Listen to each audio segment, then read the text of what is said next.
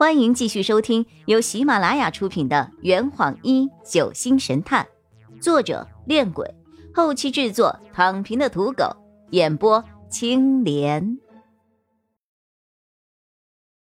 第二百八十九章，盖尔迪斯。美丽的情绪总是短暂的。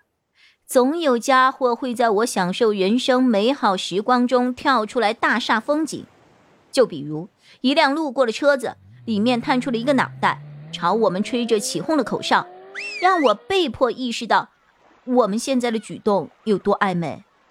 洛佩下意识地收回了自己的手，我也下意识地脸红了起来。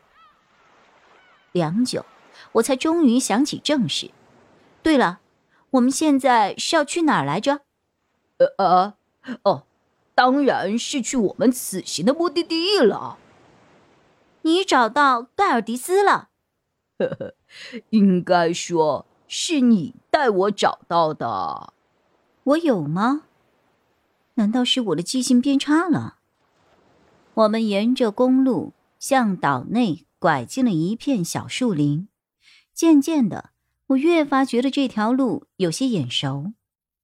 当我们走到精神病院门口的时候，我才想起来，这里是我遇到苏木的地方。盖尔迪斯躲在这里。洛佩歪了歪头，在通天别馆的时候，苏秦曾经提到过岛上的精神病院。无独有偶，苏木来到东极岛的第一件事。就是走访这家精神病院，这里面到底有什么秘密啊？我们站在铁门外，向门卫出示了相关的证件，做好登记后，门卫大爷就把我们放了进去。来到医院前台，洛佩向值班医生询问盖尔迪斯的情况，然而对方却回答没有这个人。就在我们以为扑空了的时候，洛佩从背包里拿出了一块赤红色的令牌。从质地上来看，这似乎是由红色宝石雕刻而成。令牌上有两个深色的汉字“天启”。值班医生两眼圆睁，瞪着洛佩看了半天。少客，他轻声说：“请跟我来。”啊。终于找到了吗？穿过一片监控室，沿着后院的围墙走，我们来到了一间凌乱的杂物室。这里堆满了各种陈旧的医疗用具，房门左侧还放着一个生锈的滚筒洗衣机。值班医生走到洗衣机前，拉开桶盖，抱出里面的脏衣服，露出了平凡不能再平凡的。滚筒，他将手伸进滚筒内，有规律的敲了敲筒壁，两长一短。不一会儿，滚筒内突然出现了一条通道。哇，这地方谁弄的？绝了！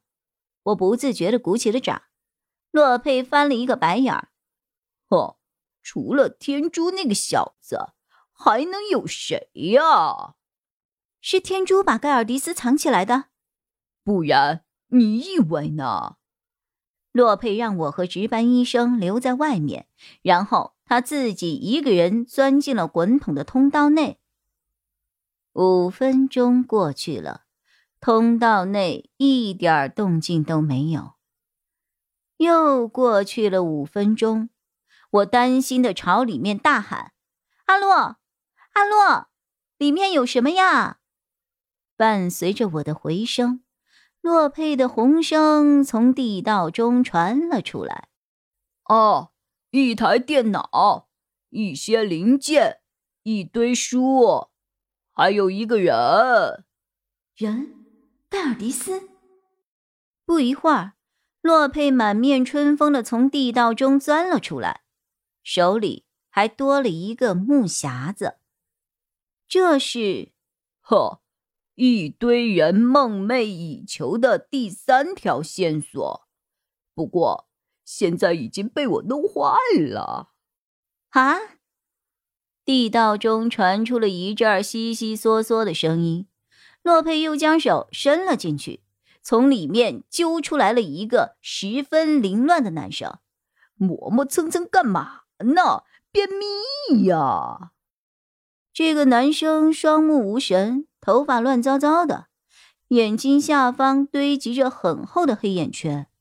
他弓着背，穿着一件白 T 和一条基本上已经完全褪色的浅色牛仔裤，没有穿袜子，踩着一双脏兮兮的帆布鞋。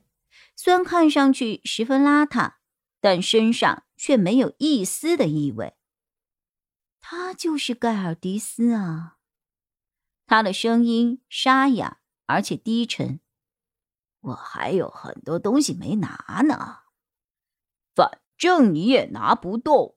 回头我找人帮你运出去。出来！洛佩直接把他从衣柜里拉了出来。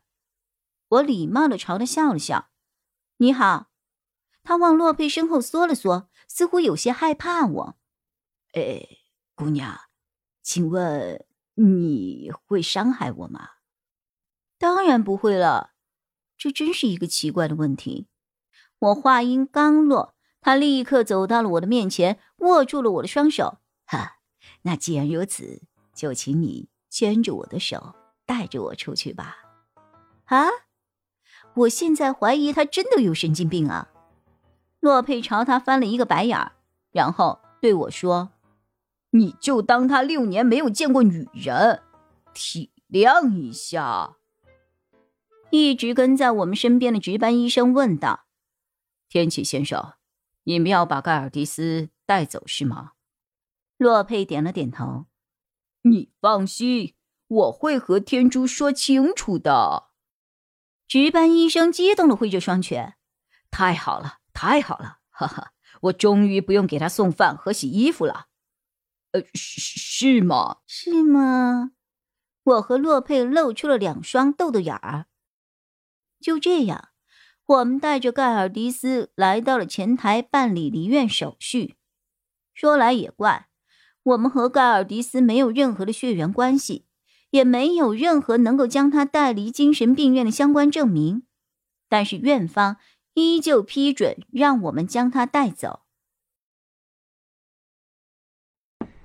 这坛已经喝完了，呵，你猜出凶手是谁了吗？啊，老板，拿酒来。呃呃，更多精彩，请关注青莲嘚不嘚。